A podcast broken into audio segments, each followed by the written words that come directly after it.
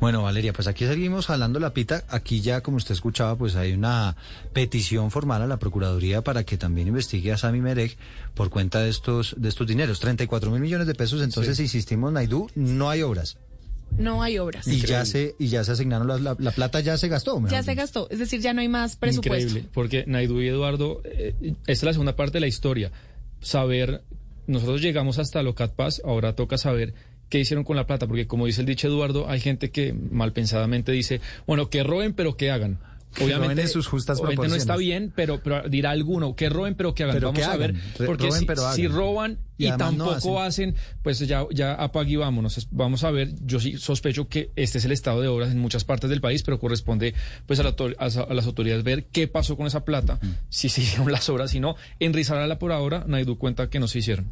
11 27 minutos y Valeria, usted nos tiene historia relacionada con todo esto, ya mañana nos, nos anuncia usted la historia de Apecuello en el departamento de, del Cesar pero entiendo que usted nos tiene para hoy una historia relacionada con lo que está ocurriendo en el departamento del Magdalena.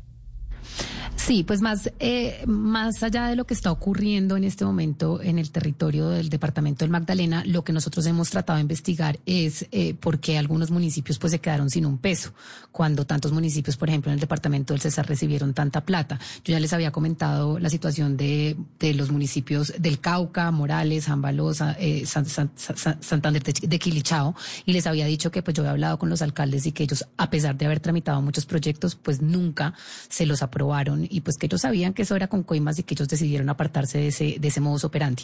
Quise eh, un poco investigar qué estaba ocurriendo con Santa Marta. Santa Marta es un territorio PEDET, eh, digamos que la Santa Marta rural, y lo que pudimos eh, constatar es que Santa Marta no recibió ni un solo peso de los 6.2 billones de pesos que se aprobaron durante el gobierno de Iván Duque.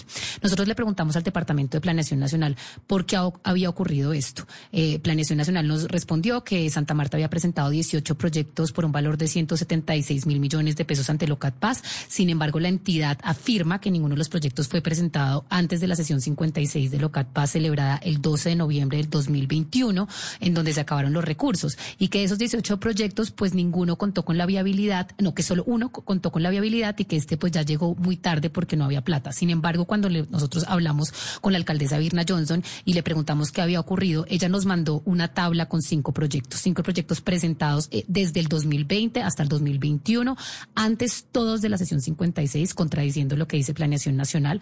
Todos estos proyectos se presentaron, algunos digamos que nunca le respondieron del DNP, ellos los radicaron y nunca obtuvieron respuesta, otros eh, digamos les dijeron, no, usted tiene que subsanar esto, lo subsanaron a los cinco días y silencio absoluto, el DNP no les volvió a responder.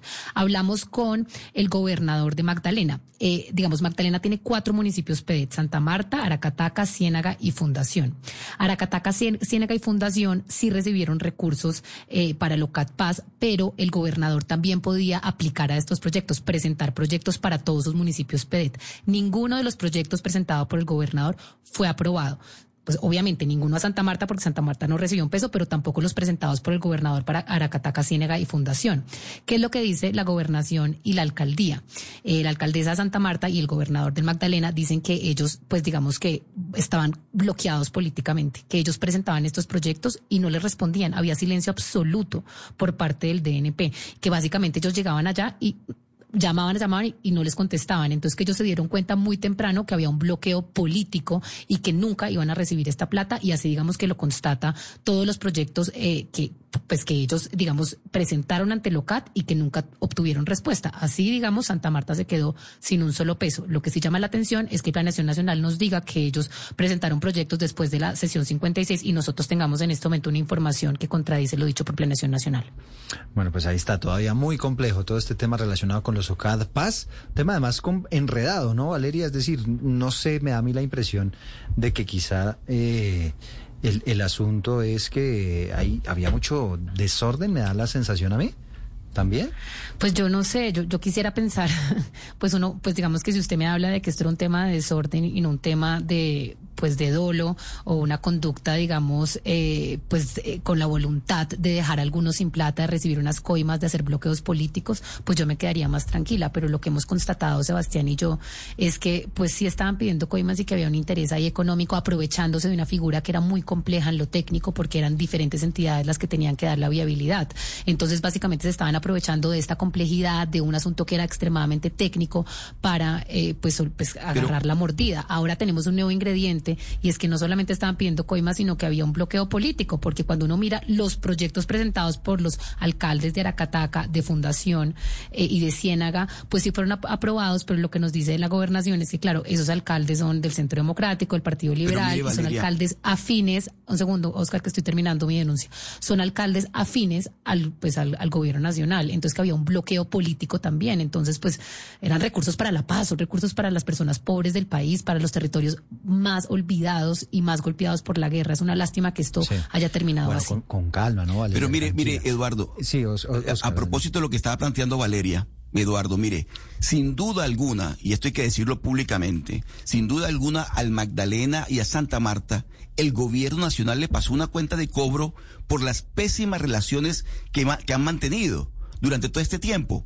Entonces, claro, desafortunadamente, o diría yo desgraciadamente, Santa Marta y el Magdalena terminaron pagando las consecuencias de esas pésimas relaciones. Aquí lo que hay, como lo dice Valeria muy bien, es que hubo un veto por parte del gobierno nacional de unos recursos que eran para todos aquellos municipios que se vieron afectados por el conflicto, pero que discrecionalmente quienes tenían la facultad de asignarlos decidieron que para el Magdalena y para Santa Marta no iba a haber recursos. ¿Por qué? Porque no tenían unas buenas relaciones con el gobierno nacional. Eso no debió ocurrir nunca, porque al final quien terminó afectado, quien terminó pagando las consecuencias de esa pelea que se mantuvo, que todo el país sabe cuál es, entre el gobierno de, del Magdalena y el gobierno nacional, y Santa Marta y el gobierno nacional, fueron la, fue la población que no se que no recibió un peso, como bien lo dice Valeria y Sebastián en su investigación, no recibieron un peso de lo que de los recursos que le corresponderían a ellos porque se vieron afectados por el conflicto. Es una lástima, pero esa es la verdad. La lectura política de lo que ocurrió es esta que estoy diciendo yo en este momento, Eduardo.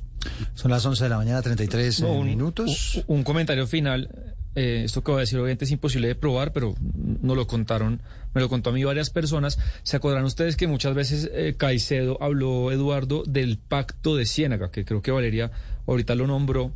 Eh, de ese pacto de Ciénaga, gran parte de esa reunión o, de ese grupo eran los alcaldes de la zona y los gobernadores y ese, una de esas reuniones que tuvo lugar en la famosa casa, que yo no sé si decirle mansión o no, que cada uno le, dirá mansión o casa de Luis Alberto Rodríguez. Cuando se inaugura esa casa, se hace, Eduardo, una, una reunión, una fiesta en la que asiste Silvestre Dangón y todos los alcaldes y gobernadores afines al gobierno.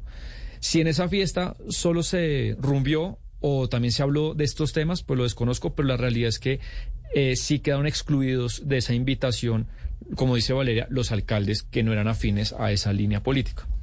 11 mm. de la mañana, 34 minutos. Regresamos en segundos. Vamos a hablar del mototaxismo en Bogotá. Colombia está al aire.